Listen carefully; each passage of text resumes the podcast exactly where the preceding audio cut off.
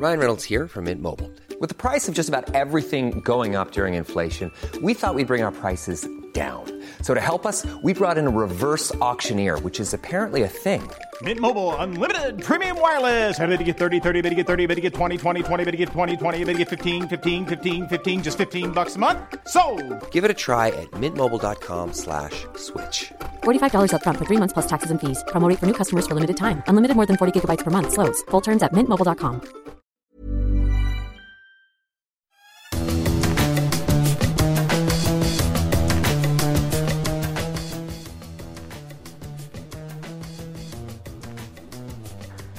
Salut les fous du volant, soyez les bienvenus pour partager avec nous une édition consacrée au Grand Prix d'Italie, 16e épreuve du calendrier 2022 sur le mythique Autodrome National de Monza. Va bene Stefano Euh, oui. Je sais pas quoi dire. Va bene, aussi, si. Un Grand Prix d'Italie lors duquel... Oh, on n'y arrivera pas. Un Grand Prix d'Italie lors duquel Max Verstappen a remporté sa cinquième victoire de rang, la 11e cette saison. Le néerlandais qui s'est imposé devant Charles Leclerc et George Russell. La course s'est achevée euh, sous régime de voiture de sécurité, ce qui a évidemment, comme toujours, créé une, polémique euh, sur laquelle nous allons revenir avec, Stéphane euh, en nous demandant si la Formule 1 euh, doit-elle devenir un show à tout prix. On avait perdu la, la Scuderia, et ben on l'a retrouvée à Monza. Quoique, euh, performance, exploitation en course, malgré la défaite à domicile, l'équipe italienne a retrouvé des, couleurs, mais on verra que tout n'est pas parfait dans le meilleur des mondes, euh, de l'autre côté des, des Alpes. Enfin, nous reviendrons sur la performance de Nick De Vries, prévenu samedi matin qu'il roulerait à la place d'Alex Albon. Le néerlandais a ramené une magnifique 9 place à Williams. C'est magnifique, je le disais, mais ça souligne bien que le système de promotion de la Formule 1 doit évoluer et devenir une méritocratie. Ce podcast est à retrouver sur toutes les bonnes plateformes, de Deezer à Spotify en passant par Acast et par Apple Podcast. N'hésitez pas à nous donner 5 étoiles et à vous abonner. Et de cette manière, vous recevrez les nouveaux épisodes directement sur votre smartphone. On débute les fous du volant aujourd'hui avec euh, Stéphane et on a choisi de, débuter euh, par cette question la F1 doit-elle devenir un show à tout prix? Évidemment, on va parler de la conclusion de ce Grand Prix euh, d'Italie qui s'est terminé sous voiture de sécurité. Stéphane, tu me disais en préparant ce, podcast que c'était la douzième fois dans l'histoire de, la Formule 1. D'abord, peut-être un, court rappel des faits avec les horaires. 16h07. Au 47e des 53 tours à, effectuer, Daniel Ricciardo immobilise sa McLaren entre les virages de l'Esmo à un endroit où il n'y a pas de grue pour évacuer euh, son, auto. Euh, de toute façon, il n'a pas le choix, hein, il, est, il a une panne et il s'arrête où, il peut. 16h08, donc en gros une minute plus tard, euh, la direction de course décide de faire intervenir la voiture de sécurité. Ensuite, il faut attendre 6 minutes après l'immobilisation. La McLaren n'a toujours pas bougé, elle est toujours au même endroit. Elle est en prise, en fait, euh, on n'a pas pu repasser le, point mort, ce qui aurait permis au commissaire de simplement pousser la voiture vers... euh, euh, il y a des échappatoires et à cet endroit-là, il y avait de quoi loger la voiture. Mais comme elle était en prise, les, commissaires à, force humaine ne peuvent pas y parvenir. Donc il faut attendre que la grue arrive. et la grue, elle est là, 6 minutes plus tard, mais elle n'a toujours pas soulevé la voiture. À 16h15, on est donc 8 minutes après l'arrêt de Ricciardo. Le leader rattrape enfin la voiture de sécurité. On parle de 8 minutes après l'arrêt de la voiture. hein. Euh, on a fait 4 tours déjà euh, sous euh, régime de voiture de sécurité. Et à 16h18, donc là on est 11 minutes après l'abandon de Daniel Ricciardo, on rentre dans le dernier tour, toujours sous régime de, voiture de sécurité. La course ne, reprendra pas. Stéphane, quand on voit la, chronologie, on se dit bon là il y a, un souci. D'abord les commissaires ont été très longs euh, à, intervenir et finalement euh, on a mis beaucoup de temps à voir la, grue euh, arriver. Alors certes la McLaren était en, prise donc impossible de, la pousser. On se pose quand même la question sur la longueur de l'intervention, non? On s'était posé la même question en Autriche sur euh, l'incendie de la Ferrari de Sainz. On t'a dit que font-ils? Et en fait, ils attendent des instructions parce qu'il y a des procédures très précises. Il y a des batteries, il y a des systèmes électriques qui sont très dangereux. Donc il y a des choses à ne pas faire. Il ne faut pas se précipiter comme ça n'importe comment sur une voiture. Et puis euh, ensuite, ils ont cherché effectivement à débloquer euh, la, euh, la McLaren qui ne parvenait pas à mettre sur euh, la position neutre de boîte de vitesse de façon à la faire rouler. À cet endroit-là, il y a ce qu'on appelle sur les circuits un sifflet, c'est-à-dire une ouverture en fait qui permet dans les rails de, ranger une, voiture qui vient euh, d'abandonner. On n'en était pas très loin. Euh, donc euh, bah, tout ça, ça, le temps de, comprendre qu'il fallait appeler une grue, bah, le, temps a défilé, c'est sûr, mais euh, en parallèle, sur la piste, je trouve que la direction de course a perdu du temps, par contre, parce que euh, je, je- je note, 48e tour, on annonce la voiture de sécurité, Oui. et puis il ne se passe rien. Oui. Et on attend pas- deux tours Mm. pour qu'elle intervienne et elle se positionne au mauvais endroit. Et moi, je passais mon temps, enfin, je me disais, quand est-ce qu'elle va surgir? Bah, Deux tours. Et deux tours, euh, peut-être même trois, parce que tu vois bien, Gilles, qu'au Mm. au virage numéro un, quand elle intervient, elle se positionne mal devant Russell, qui est troisième de la course. Et normalement, elle doit se positionner devant le leader. Et qu'est-ce qu'on voit? Eh bien, à ce moment-là, quasiment, enfin, quelques secondes après, euh, Verstappen attaque son 51e tour. Ça veut dire qu'il y a presque un tour d'écart entre le premier et le troisième. Et là, on va perdre du temps parce que il faut que la voiture euh, se mette sur le bord, laisse passer Russell et tous ceux qui le suivent.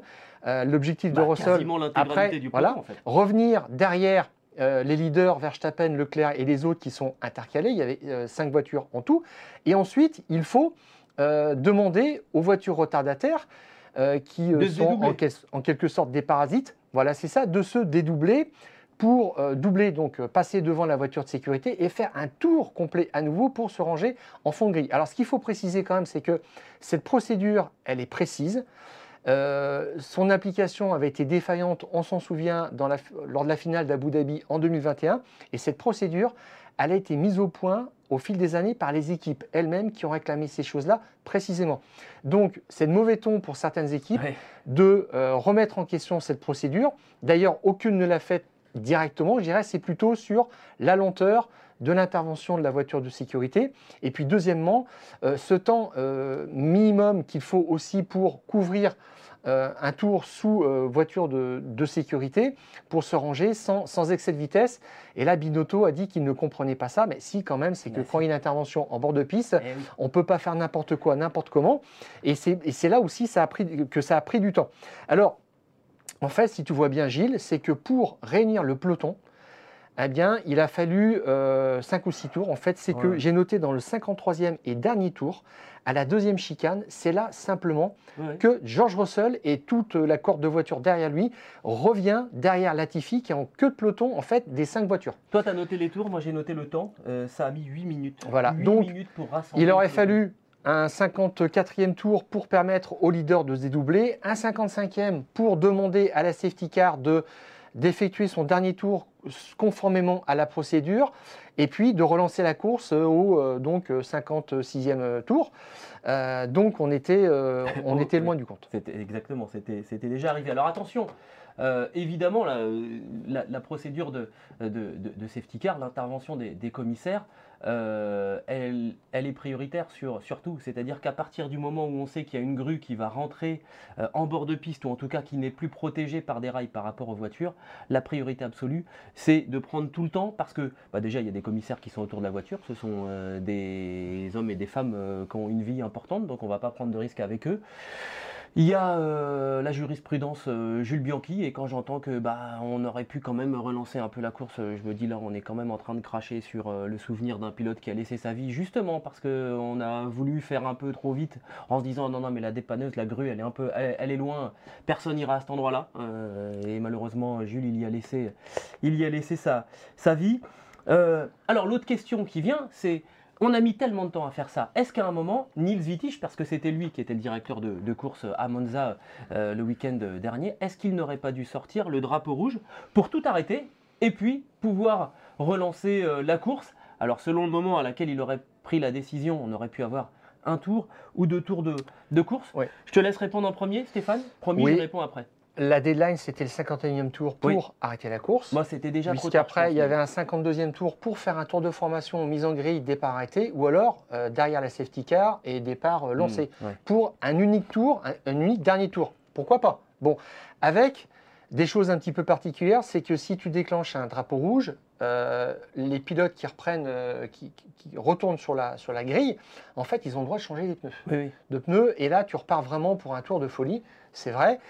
Euh, moi, je trouve qu'il y a un côté un petit peu artificiel là-dedans. Si on veut vraiment faire de la course, on peut faire ça, mais franchement, euh, hum, je, je trouve que euh, ça arrive pas très souvent quand même. Mhm. On l'a dit euh, 12 fois depuis, depuis que la, la safety car, en fait, ce système de neutralisation a été instauré. Les deux dernières fois, c'était Bahreïn 2020 et la Belgique 2021. Alors, quand on voit justement que on essaye à tout prix Et la Belgique de faire de la 2021, course, il n'y avait voilà. pas eu de Grand Prix du tout. c'était l'absurdité totale et on arrive à ce genre de choses quand on dit il faut absolument faire la course. C'était vraiment aberrant. Mm. Là, la, la F1 s'est couvert de honte là-dessus. On l'a vu. Et on oublie ça assez vite. Donc, euh, moi, je suis pas tellement pour ça. Bah, ça, ça tombe comme ça, c'est ainsi, voilà. Euh, sachant quand même que la limite, je dirais que c'est euh, un incident à peu près 7-8 tours avant le terme de, de la course. Et pourquoi est-ce que la FIA n'a pas fait ça? De toute façon Elle a répondu très clairement, l'incident n'était pas assez sérieux pour motiver un drapeau rouge. Les choses aussi ont de la valeur en Formule 1, on ne peut pas faire n'importe quoi Ouais. sous prétexte de show ou de spectacle. On est dans un sport et il y a un règlement qui est fait pour tout le monde et on ne peut pas, à mon sens, faire intervenir après d'autres euh, paramètres Oui, pour simplement justifier, justifier des choses comme ça. Moi, ce qui me gêne, c'est au cœur même d'une course, quand on utilise la règle de la safety car, qui est une euh, règle qui appartient au- euh, à la sécurité, je dirais, Mhm. pour euh, relancer le show, ça me gêne déjà parce que c'est une règle qui est spécifique pour un domaine précis et on la détourne. Voilà. Alors je sais qu'il y a beaucoup de choses qui sont comme ça, qui sont incohérentes, mais là je dirais que il faut l'accepter, c'est comme ça. Et puis on peut aussi, Gilles, ça peut amener pour moi à d'autres dérives. Oui, Si on dit aujourd'hui, ah ben, on peut plus euh, finir une course derrière la safety car, parce que là, ce sont des, des choses élémentaires en termes de, de sécurité. D'ailleurs, tu l'as rappelé, Mhm. l'accident de Jules Bianchi euh, au Japon. Il y a parfois aussi des choses qui, qui- qui sont commandées par la décence de, de savoir terminer une course, point, Oui. euh, là-dessus. Et, et puis c'est ainsi. Et, mais là, on va peut-être se poser la question si euh, euh, Verstappen est champion euh, à Singapour, il nous restera 5 Grands Prix derrière. On va peut-être se dire, ah mais on ne peut pas faire 5 Grands Prix sans enjeu, Oui. comment est-ce qu'on va faire? Et là, Bernier Clesson a déjà essayé de le faire euh, en 2014 en doublant les points, tu t'en souviens, euh, de la pour la dernière course pour essayer de, de faire à- à- aller le- la décision le plus loin possible et à la Mm. dernière course. Et son objectif d'ailleurs la saison suivante, c'était de doubler les points des trois dernières courses. Donc ça devenait vraiment artificiel, ça a été rejeté massivement, il l'a bien compris, donc je trouve qu'il faut être très prudent par rapport à ces choses-là. Alors moi je vais aller dans, dans ton sens. Pourtant, euh, quand, on fait un, quand on fait un podcast, euh, on aurait peut-être intérêt, euh, dans les fous du volant, de vous dire ouais c'est inadmissible, ce qu'a fait la direction de course c'est n'importe quoi, parce que ça titille un peu euh, les, internautes, ça fait du clic comme on dit. Euh, mais là non, la Formule 1 c'est un sport d'adulte. Et parfois, euh, alors oui, il y, a eu, on a, il y a eu un délai entre le moment où les commissaires ont compris qu'ils ne pourraient pas pousser la voiture et l'arrivée de la grue, ça c'est clair, il faudra essayer d'améliorer encore ce, délai. Mais derrière, à partir du moment où on est dans ce cas de figure, euh, il n'y avait pas d'autre solution. Parce que faire un drapeau rouge, faire repartir tout le monde, c'était en gros, allez, même si c'était un tour ou deux tours, ça changeait pas grand-chose. Euh, c'était faire une sorte de loterie sur deux tours, alors que euh, bah, Max Verstappen était en tête, qu'il était largement au-dessus du lot et qu'il méritait sa victoire. Je suis désolé, euh, c'est comme ça. Alors oui, évidemment, on se dit ouais, c'est, ça fait du show, mais ça fait du show, mais c'est pas très fair-play à mon avis. Donc c'était la moins mauvaise solution. Euh, ce qui nous est arrivé, voilà, de temps en temps, une course se termine sous, sous régime de, de voiture de sécurité. C'est frustrant, mais c'est ce que je disais, c'est un sport d'adulte. Il faut savoir vivre aussi dans la vie avec la frustration. Moi, quand je vais dans une concession, euh, moi aussi, j'aurais envie de péter les plombs, de m'acheter plein de voitures, mais je suis un adulte et je peux pas faire ça. De toute façon, mon banquier me laisserait pas faire. Euh, Mais alors, et, puis, et puis attends, Oui. Stéphane, je- je te laisse. ah, s'il vous plaît, un peu de cohérence. Oui. Parce que dans une partie de ceux euh, que je lis et que j'entends euh, crier, bah non, mais pas normal de faire comme ça, il y a ceux qui disaient après Abu Dhabi, c'était pas normal de faire euh, ce que Michael Masi a fait, c'est-à-dire à peu près l'inverse. Un peu de cohérence. Euh, ce qui s'est passé à Abu Dhabi, c'était très dérangeant parce que c'était en dehors des protocoles et c'était sportivement euh, assez, assez délicat à justifier. Là, sportivement, c'était parfaitement justifié. Donc, soyons, raisonnables. Voilà, c'est comme ça. C'est un peu frustrant parce qu'effectivement, euh, il y avait des enjeux sur, la fin de course. Mais, euh, c'est comme ça. Maintenant, il faut peut-être se, demander quelle autre concession on pourrait, faire. Déjà, il y a une règle, moi, que je comprends pas bien, et, on en a parlé avec Stéphane euh, avant, de, faire ce, ce podcast. L'histoire de les pilotes qui sont à un tour, donc les retardataires, on leur demande finalement de rattraper leur tour, donc de dépasser les leaders une fois Et qu'on on est leur offre un tour. voilà, et ils font un tour gratuit, c'est-à-dire Ouais. sans contrainte sur leur mécanique et sur leurs pneus, parce qu'ils peuvent le faire tranquillement, sans les mettre au supplice, et ils reviennent à l'arrière du peloton au moment où on redonne le, le départ. Et donc avec la possibilité éventuellement ben, de mettre le bazar dans la course de ceux qui sont devant et qui n'ont pas pris un tour. Peut-être que dans les choses qu'il faudrait changer, c'est au lieu de demander à ces gens de reprendre leur tour de retard, bah non, de se mettre sur le côté et de repartir à l'arrière du peloton. Ils sont à un tour, ils sont à un tour, point, c'est Mmh, tout. Et à ce moment-là, déjà, on gagne du temps Bien pour, sûr. le- pour le- la relance de, de la course. Là, je pense pas que ça aurait, ça aurait suffi. Mais dans certains cas de figure, ça peut éventuellement accélérer aussi la, la, la donne. Voilà, c'est dommage, euh, mais de temps en temps, ça, ça arrive. On termine pas tous les repas avec, euh, champ- avec champagne, fromage et dessert. De temps en temps, il faut se contenter de ce qu'on a. Non, puis on en avait vu suffisamment de toute façon. Oui. Et euh, relancer la course, parce que à- aux deux tiers à peu près, là, du euh, 52e tour, c'est à l'ESMO, on voit cette, cette- cette image de, de la voiture qui est dégagée et la direction de course qui euh, déclare euh, track clear. Donc ça veut dire que là maintenant, on peut redémarrer la course. Et à cet instant-là, ça n'était pas réaliste, c'était même insensé. Tu as vu, Gilles, redonner la course, euh, le départ de la course pour, pour un tour au 53e tour, c'était faire une course à 5 voitures et même, je dirais, à 2. Parce qu'à cet instant-là, Verstappen était en tête devant Bottas et Tsunoda, donc des intrus, puis Leclerc et derrière euh, le retardataire Latifi. Et euh, à 1 km, voire 2 km derrière, se situait Russell avec le reste du peloton, le gros du peloton, qui essayait de revenir sur ce paquet-là pour euh, suivre la procédure. Ça voulait dire que, en fait, dans ce 53e tour, ben, on aurait vu euh, Verstappen redémarrer euh, tout seul avec deux retardataires derrière lui et puis Leclerc en train d'essayer de dépasser ces deux pilotes-là et puis ensuite d'aller chercher Verstappen. Ils auraient fait une course à deux et puis euh, Russell aurait démarré tous les autres. Derrière, c'était complètement idiot, je trouve.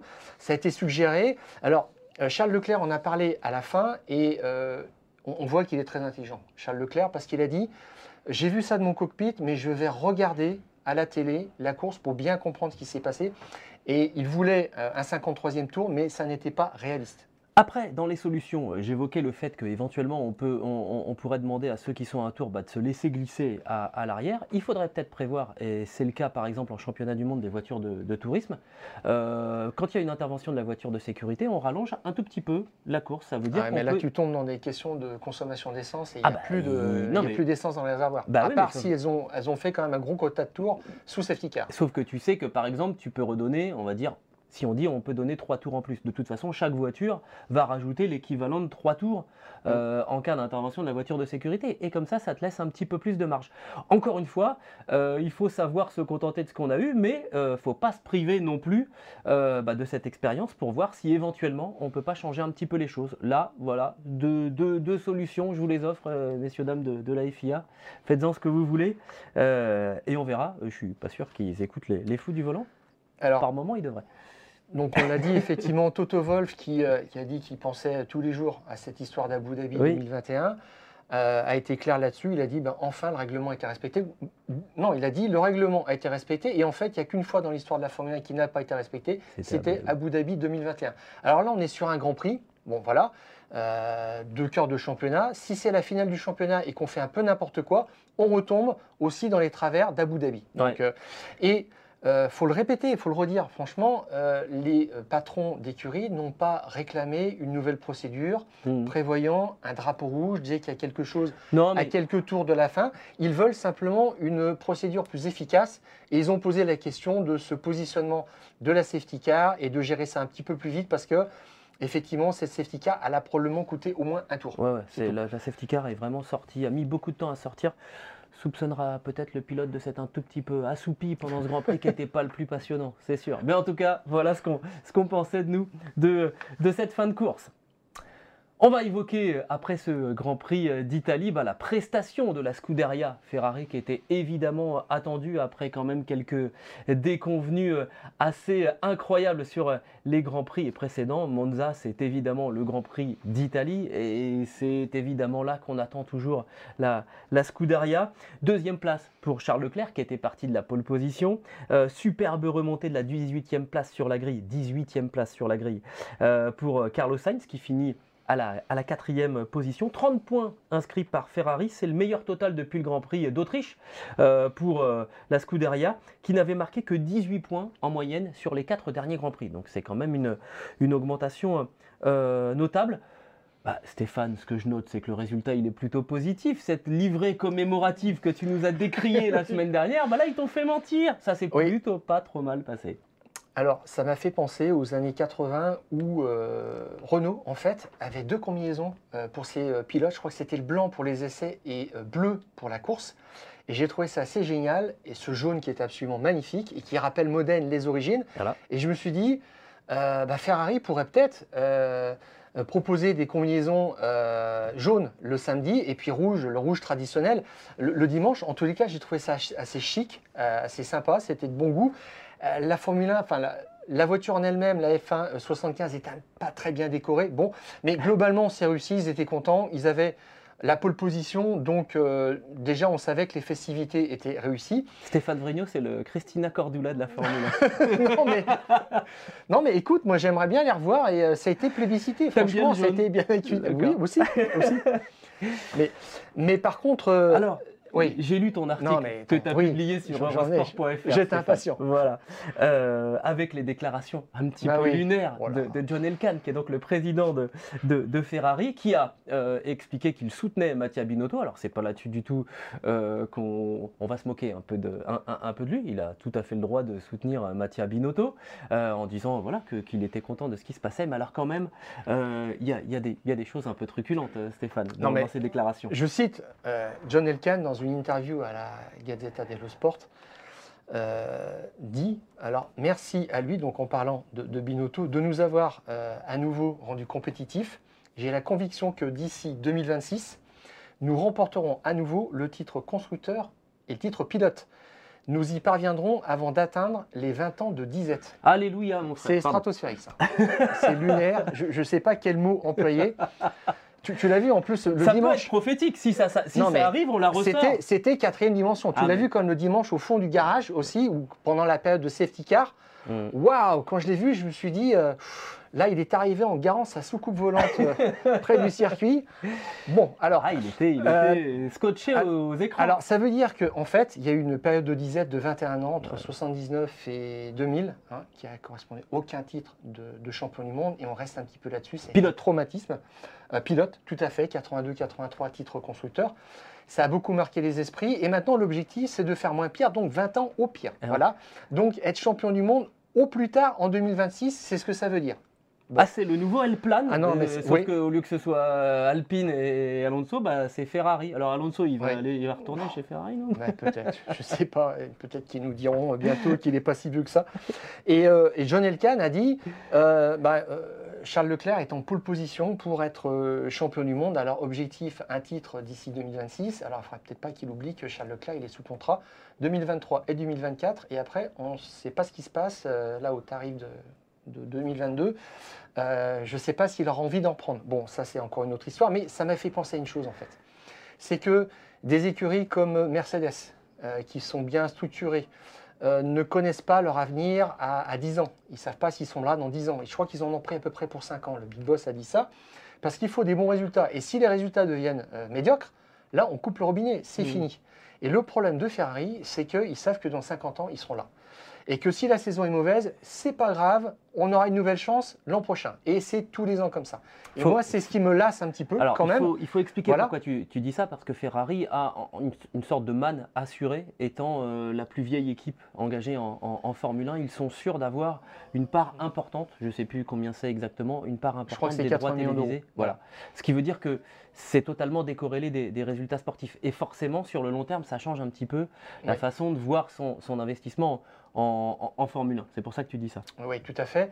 Et donc, en fait, ils sont sûrs de rester, ils sont sûrs de leur avenir. Donc, euh, si on fait une saison moyenne, c'est pas grave. Euh, on, vise l'année prochaine et c'est tout le temps un petit peu comme ça. Et on entend à peu près à chaque mois de septembre le même discours. Euh, c'est un petit peu dommage. Je trouve que l'héritage de cette écurie, des, des tifosi, valent mieux que ce discours-là, franchement. Alors, autre point qui t'a choqué, et après, moi, je voudrais quand même passer au point positif, parce qu'on a dit que c'était un bon résultat, mais depuis ce moment-là, euh, boum, boum, boum. Vaut mieux être euh, nos ennemis que nos amis, hein, Stéphane et à moi. Euh, c'est l'attitude de, de Carlos Sainz euh, samedi. Tu l'as trouvé un petit peu, un petit Bah, peu compliqué. Moi, euh, j'attendais un coup de main, mais il n'a pas donné l'aspi à Charles Leclerc. Je alors sais que pas Charles si Leclerc lui avait donné à Spa. Oui. Non. Oui, alors. euh, le Castellet, euh, Sainz fait un très bon boulot Oui. pour Charles Leclerc, un boulot décisif, et Leclerc insiste bien après la qualif là-dessus, parce qu'il est en pole position grâce à Sainz.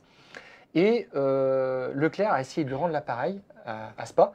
Et Sainz arrive de la qualif à ses bougons en disant que euh, c'était mal exécuté. Bah oui. Donc je pense qu'il était un petit peu chafouin euh, depuis et je sens le garçon un petit peu rancunier comme ça. De temps à autre, on sent qu'il il traîne un petit peu des, euh, des frustrations. Et donc là, c'était un petit peu euh, chacun pour soi. Euh, pour une place en fond de franchement, il y avait juste un effort à faire. Alors, Leclerc a fait la pole sans l'aspi. Euh, et Verstappen euh, a fait son chrono aussi sans l'aide de, de Perez, donc c'était un partout. Mais Sainz a quand même eu le toupet de dire Moi, j'aurais pu être en pole position si on m'avait fait l'aspi. Oui, merci beaucoup. voilà. Donc, euh, je trouve que c'était pas très euh, fair play et on n'a pas senti qu'il y avait une grosse De connivence façon- entre les deux. De toute façon, cette rivalité entre Charles Leclerc et Carlos Sainz, on, on en reparlera Oui, elle forcément. ressortira. Ouais, parce que là maintenant, c'est un peu mis sous couvert parce qu'il n'y a plus grand chose à jouer pour la Scuderia. En tout cas, vers le haut, Euh, on, est, on est plutôt en train de regarder euh, surtout à résister au retour de, de Mercedes et on l'a dit, à garder euh, ses places au, au niveau du, du championnat, en tout cas d'aller chercher la deuxième place pour Charles Leclerc et pour Carlos Sainz. Si l'année prochaine, de nouveau, la Ferrari marche très très bien, Oui. là là, ça va, ça va repartir euh, tambour battant entre, entre les deux.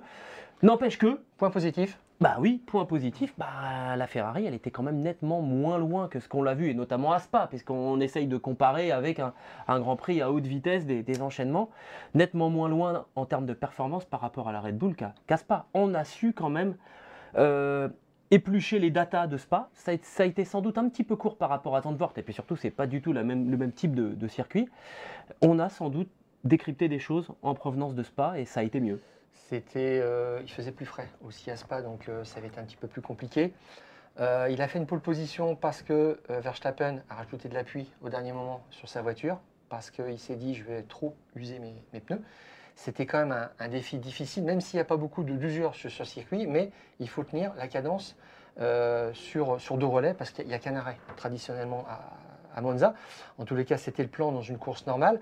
Et donc, Verstappen lui avait on va pas dire servi sur un plateau, mais c'était un petit peu ça en quelque sorte. Tu lui avais donné un petit, un petit coup de pouce. Mais c'est vrai que cette voiture était, était mieux parce qu'elle n'est pas réputée performante dans, dans les lignes droites. C'est vraiment la chasse gardée de, de la Red Bull.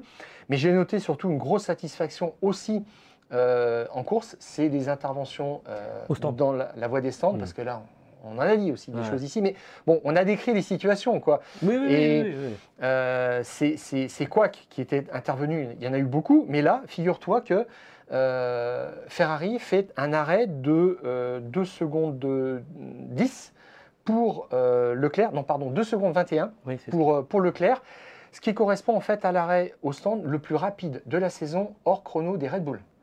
Donc c'est quand même pas mal. Ils ont bien euh, recentré, je dirais, le, le travail là-dessus. Tout est, moi j'ai trouvé que c'était franchement nickel. Mm. Il y en avait besoin et on l'avait dit d'ailleurs juste avant Monza. euh, 360 km/h dans la ligne droite, 100 km par seconde, ça veut dire que chaque dixième vaut très cher dans la pit lane.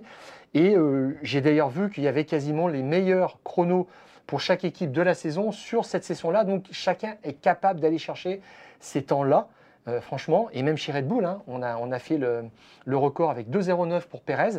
Et Perez a fait les trois meilleurs temps de la saison sur les quatre derniers Ouais. euh, Grands Prix. Le pit crew de, de, de- de Perez, donc ils étaient aussi au taquet. Mais Ferrari a répondu là-dessus. C'était très intéressant. Et puis, stratégie euh, audacieuse, risquée trop certainement pour Leclerc. Trop, j'en sais rien. Il fallait qu'il fasse quelque chose. Quand tu t'arrêtes au 12e tour, franchement, Ouais. c'est un petit peu chaud. Binotto a dit que c'était plutôt prévu entre le 20e et le 25e, ce qui était plus raisonnable. Et là, ils ont, ils ont fait un peu les voltigeurs quand même. Ah ouais, avec l'intervention de la, la voiture de sécurité virtuelle, ils se sont dit tiens, on tente le coup. C'était, courageux. Moi, j'ai plutôt bien aimé parce qu'au moins, Oui, voilà, on tentait oui. quelque chose.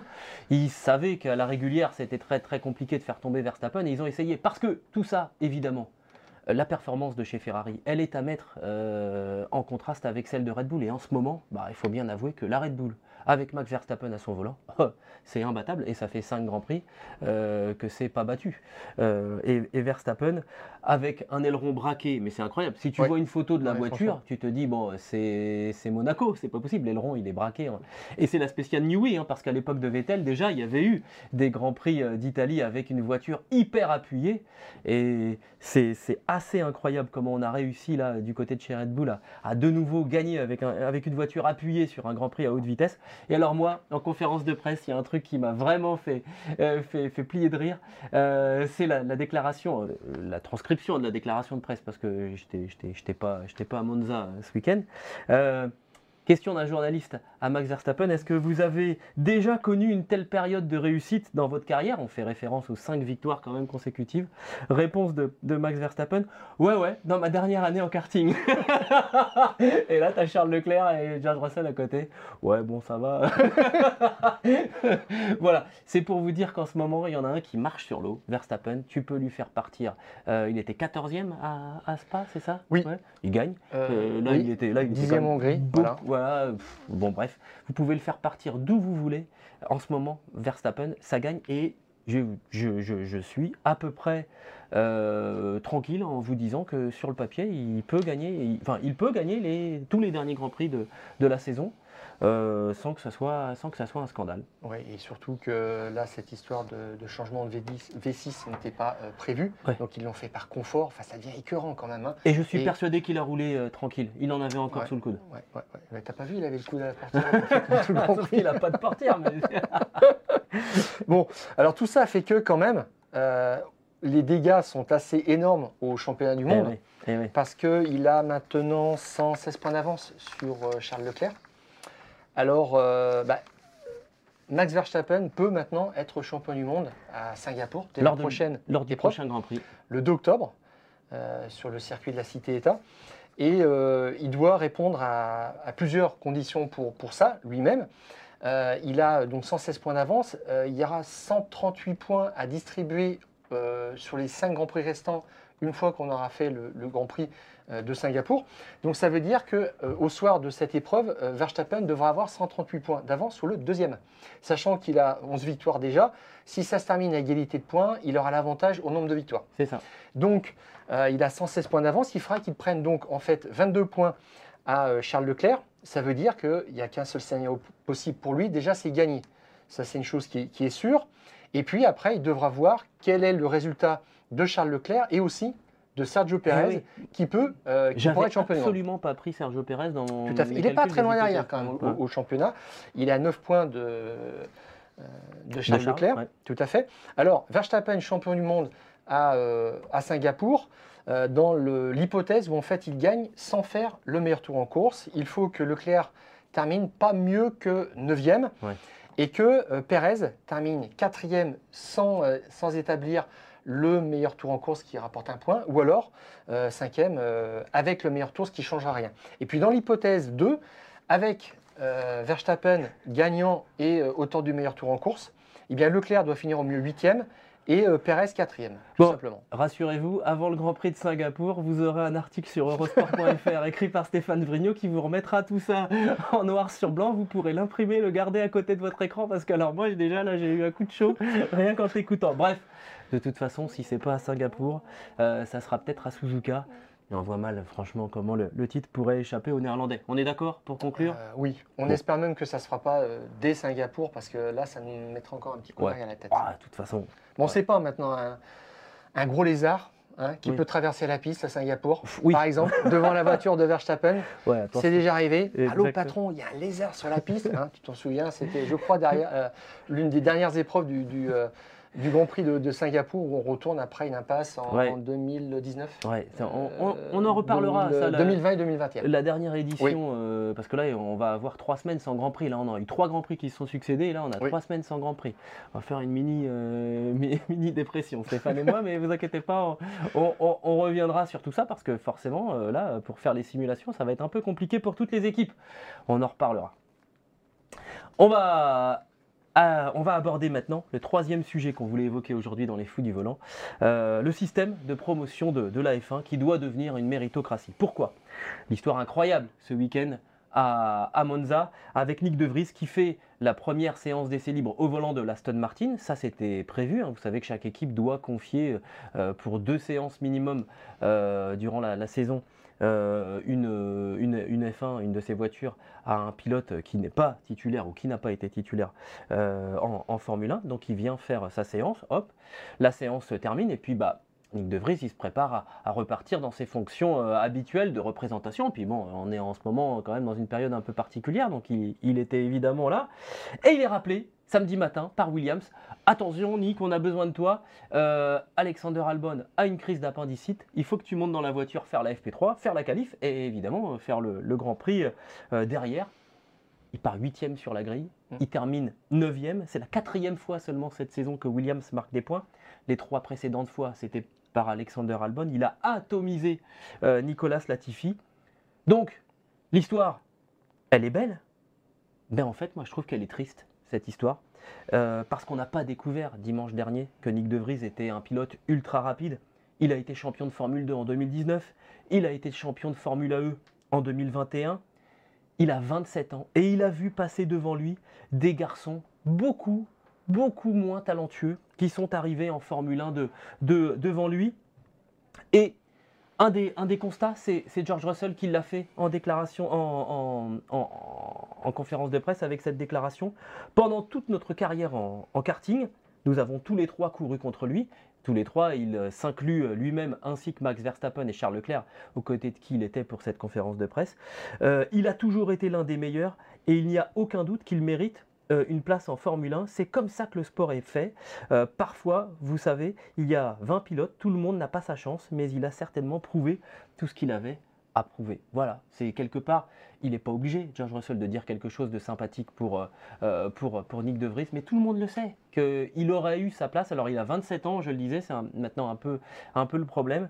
Mais alors je parlais des pilotes qui l'ont doublé dans l'accession à, à la Formule 1, Stéphane, c'est hallucinant. On a fait la liste.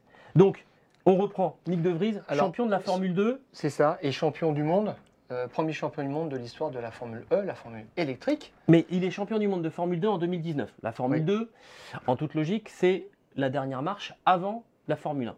On est en 2019. Qui est passé devant depuis 2019 bah, qui est arrivé en Formule 1 en fait? Ouais. Alors Nicolas Latifi, deuxième de la Formule 2, on peut se dire euh, c'est mérité. Ça c'était quand même après quatre saisons complètes de, euh, de Formule 2 ou GP2. On a même vu que les deux saisons avant ces quatre saisons-là, il avait fait déjà des tests enfin, en course, Hmm. euh, des apparitions euh, en GP2. Donc euh, ça commence à faire beaucoup, donc c'est champion sur la longueur. En 2020, il y a aussi Jack Aitken qui a débuté en, en- en Grand Prix, qui a fait un seul Grand Prix. C'était lorsque Lewis Hamilton a, a été malade du Covid. Voilà, c'est ça. Et donc il avait été remplacé lui-même par George Russell qui avait laissé son baquet vide chez Williams et Jack Ah, était arrivé Voilà. chez, chez Williams. Cinquième du championnat de Formule 2, Alors que Nick la De saison présente. était dans le giron de, de Toto Wolff. Et qu'il était Mercedes. champion donc de, de Formule 2 en titre. Voilà. Tout à fait, donc ça, c'est- il n'avait pas pu l'imposer. Pourquoi? Ça, c'était le, le mystère. Et puis, alors, surtout, là, le- le- la cerise sur le gâteau, c'est Pietro Fittipaldi, qui, euh, qui débute aussi euh, chez As en remplacement de Romain euh, Grosjean. Romain Grosjean. Voilà. Et lui, qui était premier de la Formule Renault 3.5 en 2017, un- une sorte de GP2 bis, on, on va dire, et qui avait fait ses points aussi de super licence, parce que là, j'ai toujours pas compris, avec euh, une cinquième place en Formule 3 euh, asiatique en 2018. Bon, c'était quand même, on va dire, euh, pas très solide. Ouais, Voilà. Le chemin détourné. Quoi. quand même particulièrement frustrant pour quelqu'un comme Nick De Vries, qui était le premier normalement sur la liste. La question, c'était ça. Et puis en 2021, débutant Schumacher, logique, il est champion de Formule 2, rien à dire. Yuki Tsunoda, il est troisième. La saison précédente en Formule 2, on commence à s'éloigner un petit peu, mais pas tellement. Mais alors par contre, Mazepin a aussi son accès en Formule 1 parce qu'il finit cinquième en Formule 2. Là, je trouve ça too much, clairement. Pendant qu'un Calum Maillot, qui fait partie de la Ferrari Driver Academy, qui est deuxième et qui dit bon bah, euh, c'est terminé pour moi en fait, j'ai pas eu ma chance en Formule 1, je vais en IndyCar. Bon, voilà. Donc on a gâché quand même des, des grands, des grands talents. Et puis euh, 2022, euh, je dirais que là aussi c'est pareil. Euh, Guan Yu Zhou qui débute, alors il est troisième du, du championnat de, de Formule 2 la saison précédente.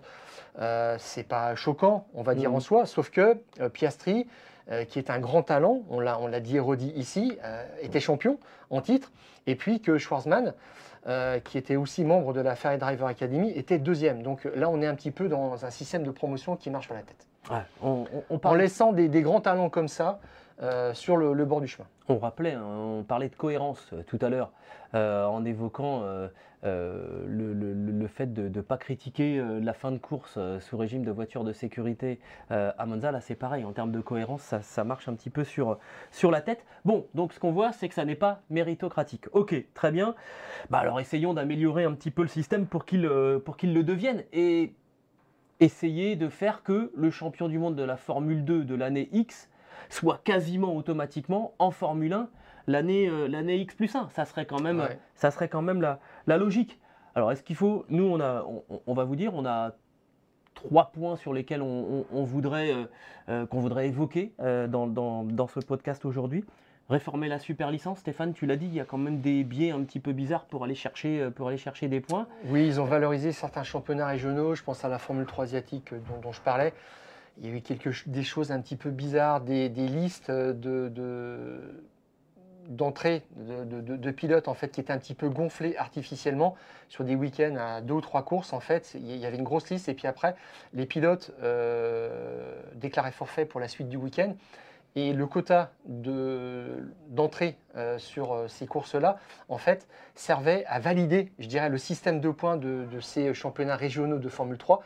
Et euh, bah, il y avait des pilotes européens qui allaient dans ces championnats pour, Pour faire leurs points. Par exemple, ça rapportait 18 points typiquement euh, pour, euh, en cas de, de- de titre. Et donc 18 points, c'est presque la moitié de ce qu'il faut avoir pour une super licence. Ouais. Alors qu'on est au niveau 3 d'un championnat régional. Bon, voilà, c'est c'est un petit peu ça le, le sujet. Et c'est peut-être là le cas concret de Colton Herta qui se pose actuellement aujourd'hui, qui euh, met en relief tout ça, euh, parce que euh, Helmut Marko a dit la super licence est mal fichue, elle ne valorise pas assez le championnat IndyCar oui. et la super Formula Oui. japonaise. Je suis un petit peu d'accord avec lui, parce que quand tu regardes bien, en fait, un titre. Parce que excusez-moi, excusez-moi. tu es un petit peu d'accord avec Marko Ok, excuse-moi, j'ai les jambes qui ont un peu. Voilà. Oui, Excuse-moi, vas-y, on continue. ça peut arriver. Parce qu'en plus, c'est très intéressant ce que tu Parce nous que dis. les trois premiers en Formule 2 euh, marquent 40 points, ça veut Ouais. dire que tu te finis dans le top 3 en Formule 2, tu as automatiquement ta place en Formule 1. Ce qui n'est pas illogique. Ce qui n'est pas illogique. Mais par contre, Oui, euh, mais par contre, en, en, en Indy, ben là, c'est décroissant. Ouais. Tu marques 40 points, 30 points, 20 points. Et c'est là-dessus, il dit bon, bah, Herta, il a fait ses preuves en, en IndyCar. On est tous d'accord avec ça. Il a gagné 7 fois et ça ressort pas assez dans les points qu'il a marqués. Ça, Bon. c'est peut-être issu d'une vieille résurgence, tu sais, d'un conflit entre la Formule 1 et l'IndyCar. Il faut essayer d'effacer tout ça. Alors, je pense aussi qu'à une époque, il y avait une vraie passerelle qui existait avec des champions euh, bah, tels euh, Villeneuve ou Montoya qui ont fait ensuite leur place en Formule 1. Et après, la source est un petit peu tarie. On s'est dit, bon, de toute façon, on n'aura plus maintenant, euh, c'est pas les mêmes systèmes de formation aux États-Unis et en Europe Oui, pour la Formule 1. et on laisse un petit peu tomber, on coupe les ponts. Et en plus, après ça, aux États-Unis, il y a eu la scission entre l'IndyCar et le Champ-Car. Et ça a Ouais. bien affaibli les deux championnats. Donc Ouais, là, il fait. faut. Voilà. Mais là, on est revenu à quelque chose où, voilà, peut-être Il effectivement. faut valoriser un petit peu plus. Et puis la Super Formula aussi, ça c'est Helmut Marko qui en parle. Et ça, c'est ce le sont des championnat championnats japonais. hein. sérieux, très concurrentiel, où il y a beaucoup de monde, c'est vrai. Et là, c'est pareil, le nombre de points, mais c'est 25, 20, 15. Mm. Euh, Pierre Gassi, euh, on sait ce que c'est, parce qu'il est allé aussi dans ce championnat en attendant de monter en Formule 1. Donc, euh, il faut peut-être revoir quelque chose à ce, à ce niveau-là. Et on rappelle que la super licence, dans l'état où on le connaît, la connaît aujourd'hui, elle date de 2016, en réaction précisément à la promotion de Verstappen en Formule 1 à l'âge de euh, 16 ans. Mm. Euh, donc, ça avait choqué un petit peu du monde. Et euh, Bon, bah, il Marco dit aujourd'hui, on compterait les points, on prendrait les points et on présenterait pour la super licence Max Verstappen et Kimi Raikkonen, il ne serait pas éligible. Mm. Ce qui est vrai aussi, mais euh, cette super licence a, a quand même écarté pas mal de pilotes payants et elle a remis un petit peu de, de la logique dans tout ça, la priorité au résultat quand même. Et quand je vois un Mazepin ou même à Latifi aujourd'hui qui est toujours en Formule 1, je me dis il y a un souci. Quoi. Exactement. Donc, réformer un petit peu. euh, Et puis surtout, deux, deux licences simplement en Formule 2, parce que quand tu as fait deux. C'est le, le- le credo hein, de Théo Pourchat. Il a dit J'ai fait deux ans, tout le monde a vu, on verra ce qui se passera après, mais ça ne sert à rien de faire trois ans, quatre ans. hein. à, à la Jolyon Palmer, ça ne sert à rien du tout. Donc, euh, et ça éviterait que des euh, pilotes, on va dire expérimentés, pour ne pas dire vieux, entre guillemets, parce que ce n'est pas le cas, mais comme Latifi, aient euh, ce, ce Graal, euh, je dirais, à, à- à l'usure. Bon. Alors après, deuxième euh, piste euh, qu'on voulait évoquer, bah, c'est l'attribution d'une bourse finalement. On se dit, allez, le champion de la Formule 2, eh bien, il reçoit une bourse suffisamment importante bah, pour que, euh, bah, qu'il soit séduisant pour des équipes un petit peu, on va dire, soit, soit en difficulté ou en tout cas, voilà, pour avoir, pour que ça rajoute un peu à son palmarès et qu'on compense quelque part euh, le manque d'expérience d'un- jeune pilote. En tout cas, on, on- on promeut le, le champion de Formule 2 en disant voilà, il arrive avec, avec une petite dot. Il faudrait combien, à ton avis? Oh, j'en sais rien. euh, 6 millions d'euros de toute Ouais, façon, ouais, au ouais, minimum. ça va au jouer, minimum. ça va, ça va se jouer, ça va se jouer dans ces, dans ces eaux-là. Mais honnêtement, je pense que c'est pas, euh, ça mettrait pas en péril ni la, ni la F1 et ni, ni la FIA, et ça permettrait quand même, bah, justement, de pas avoir, euh, de pas avoir ce, ce truc un petit peu bizarre, quoi. On a quand même euh, Nick De Vries et Oscar Piastri qui sont euh, deux des trois derniers euh, vainqueurs euh, du championnat de Formule 2 qui sont pas en Formule 1.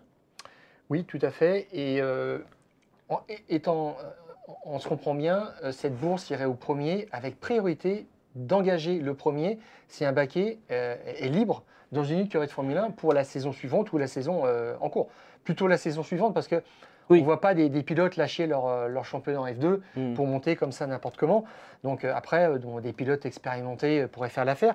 Mais il faudrait vraiment un système de, de priorité. Ce serait vraiment ça au sens de la méritocratie. C'est-à-dire que si on a deux ou trois pilotes engagés, ben, on commence par le champion, Ouais. le vice-champion, le troisième et basta. Alors ça, c'est dans un système idéal. Et ce que tu décris là, ça ressemble un petit peu à un système de draft, finalement. Et c'est un des points qu'on voulait évoquer. Vous savez, il y a aux États-Unis euh, des systèmes de, draft où, alors, c'est parfois tiré au sort, mais c'est les équipes qui sont le plus en difficulté qui ont le premier choix sur... euh, les, jeunes athlètes, les jeunes sportifs de, de leur discipline. Euh, on le voit en basket, ça met régulièrement un coup de fouet à la hiérarchie en place et des équipes qui sont très en difficulté, bah, d'un seul coup se retrouvent avec des petites pépites et puis bah, les résultats remontent. Et ça peut paraître un petit peu artificiel, mais n'empêche que non. ça mettra un beau coup de fouet. Non, Imagine que- un ouais. Piastri chez Williams. euh, Ah, mais il n'en voulait pas de la voiture, ah, mais, ben oui. mais euh, avec, avec une petite dot et ben, tout. pour- Rosberg est passé par là, Mais oui. euh, Russell a fait ses preuves dans une Williams, bon, il y en a eu d'autres, mais ça serait d'autant plus, je dirais, applicable que ce sont souvent des écuries de bas de tableau qui recherchent un nouveau pilote, puisque quand un top team a besoin d'un pilote, ils prennent déjà Bah oui. quelqu'un qui est dans la place depuis un la ou trois ans. des choses. Voilà, tout à fait. Et j'ajoute aussi que dans ce système de, de bourse, euh, je trouve qu'il faudrait aussi l'appliquer à la série féminine, euh, la, la W Series, où euh, Jamie Chadwick maintenant fait un malheur depuis deux ans. Et c'est Lewis Hamilton qui en a parlé. Il a dit maintenant ce championnat a un problème parce qu'il n'y a pas d'accession. Et oui. Euh, cette jeune pilote, euh, très méritante, euh, ne va pas en Formule 2. Voilà. Et pourquoi? Ça, c'est un petit peu un mystère. Et ça serait aussi une incitation, une reconnaissance de son talent et puis de, de commencer à tester un petit peu euh, euh, les, euh, les- les jeunes femmes issues de ce championnat-là. Et ça fonctionnerait à peu près sur le même principe. Alors, on ne parle pas de l'accession en Formule 1 là, mais de la Formule 2. Étant entendu quand même que l'IFIA a réfléchi à un moment à un système aussi d'attribution de, de- de super licence pour la Formule 3 et la Formule 2. C'est-à-dire qu'on ne peut pas non plus arriver n'importe comment Mm. et se mettre dans le baquet d'une Formule 3 ou d'une Formule 2 parce qu'on a de l'argent. Tout ça, ça serait assez cohérent. Bon, donc euh, on va voir un petit peu ce qui, euh, ce qui peut en ressortir de tout ça. Mais euh, il y a là l'autre question aussi. en termes de méritocratie, on va dire, ce qui est choquant aussi sur le, le- le plateau et les tractations actuelles, c'est que, euh, bon, euh, il y en a qui ne sont pas très contents de, euh, que Red Bull pousse, en fait, pour avoir une dérogation euh, pour Colton Herta. Pour l'instant, ça coince. Hein, la FIA et le nouveau président dit le règlement, c'est le règlement. Et pour l'instant, on ne peut rien faire pour vous. Et, et puis, euh, ce qui est choquant aussi un petit peu, c'est de dire qu'on maintient aussi dans le système un pilote comme Mick Schumacher parce qu'il a un nom et que ça fait bien. Et c'est ça. Et ça bloque mé- mécaniquement, en fait, Mm. la promotion d'un pilote en dessous. Voilà, on a, on a fait le tour sur ce, sur ce système de, sur ce système de, de- de promotion qui, qui est grippé, qui fonctionne mal en, en Formule 1. Il faut clairement euh, essayer de réformer, euh, réformer tout ça pour voir. Euh, bah, ça peut éviter aussi que euh, un Oscar Piastri euh, finalement se retrouve.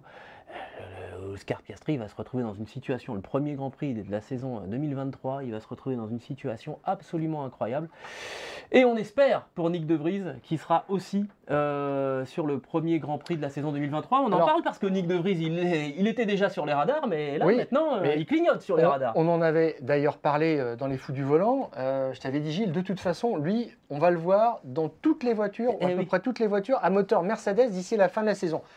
Euh, effectivement, on l'a vu surgir dans l'Aston Martin. Il reste plus que la McLaren maintenant à Ouais. tester, puisqu'il avait roulé dans la Mercedes au Castellet et dans la Williams à Montmélo.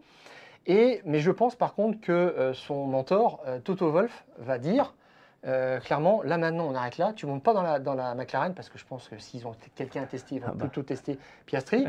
Et il va lui dire, ta cote est au, maxi- au maximum maintenant, attends de voir ce qui se passe. Et, Et, et dans une voiture bleue? Eh ben, justement, c'est que Laurent Rossi en a parlé, il a rajouté son nom à la liste. Donc euh, il y avait 14 noms, je crois, pour euh, remplacer éventuellement euh, remplacer euh, Alonso l'an prochain. Il avait réduit cette liste à 6, maintenant il y a 7 noms. Ouais, bon, on va voir ça. Bref, voilà, Nick De Vries, il Ce sera... serait peut-être une bonne pioche. Ouais, clairement, clairement, on voit mal comment Nick De Vries sera, soit, serait pas sur la liste de départ des, des pilotes en 2023. On termine, euh, puisqu'on parle de méritocratie, on termine avec un message de félicitations à l'intention de Victor Martins, qui a été sacré champion de Formule 3 à l'issue euh, de ce dernier meeting du côté de, de Monza. On avait fait un, un sujet avec Victor Martins, une belle, une, une belle interview avec le jeune français dans les fous du, du volant. Bah voilà, hop, ça y est, c'est passé. Et bah voilà, pareil, hein, Formule Ouais. 2, et puis... Et en récompense, est-ce que ça ne mériterait pas une, des essais libres 1 en Grand Prix? Pourquoi pas hein Ouais, en tout cas, on l'a vu dans le box de, de, de- de chez Alpine. Ouais. Il est là. Bon, on a vu, euh, on a vu Jack Doohan aussi dans le box de chez Alpine. Il y, a, il y a des jeunes. Il y avait Sylvester Stallone, Hugh Grant. Il y avait tout Hollywood euh, du côté de chez Ferrari et il y avait euh, tous les jeunes du côté de, du côté de chez Alpine. Euh, il y a de quoi faire en ce moment dans, dans les garages de, de la Formule 1. Et ben voilà. euh, on a tout dit, je crois, mon, mon Stéphane. On est à peu près. On, est à peu On a dit calé. beaucoup de choses, je ne sais pas si on a tout dit, mais on a fait un petit peu le tour. Exactement. Ce podcast est à retrouver sur toutes les bonnes plateformes d'écoute, de Deezer à Spotify, en, pa- en passant par Acast ou par Apple Podcast. N'hésitez pas à nous donner 5 étoiles et aussi à vous abonner. Et de cette manière, vous retrouverez les nouveaux épisodes directement sur votre smartphone. Nous, on va donner 5 étoiles à Anne Thirion et Marco Popovic qui nous ont préparé, qui nous ont préparé cette émission aux petits oignons. Et on vous donne rendez-vous la semaine prochaine pour un nouveau numéro des fous du volant. D'ici là, On coupe le contact.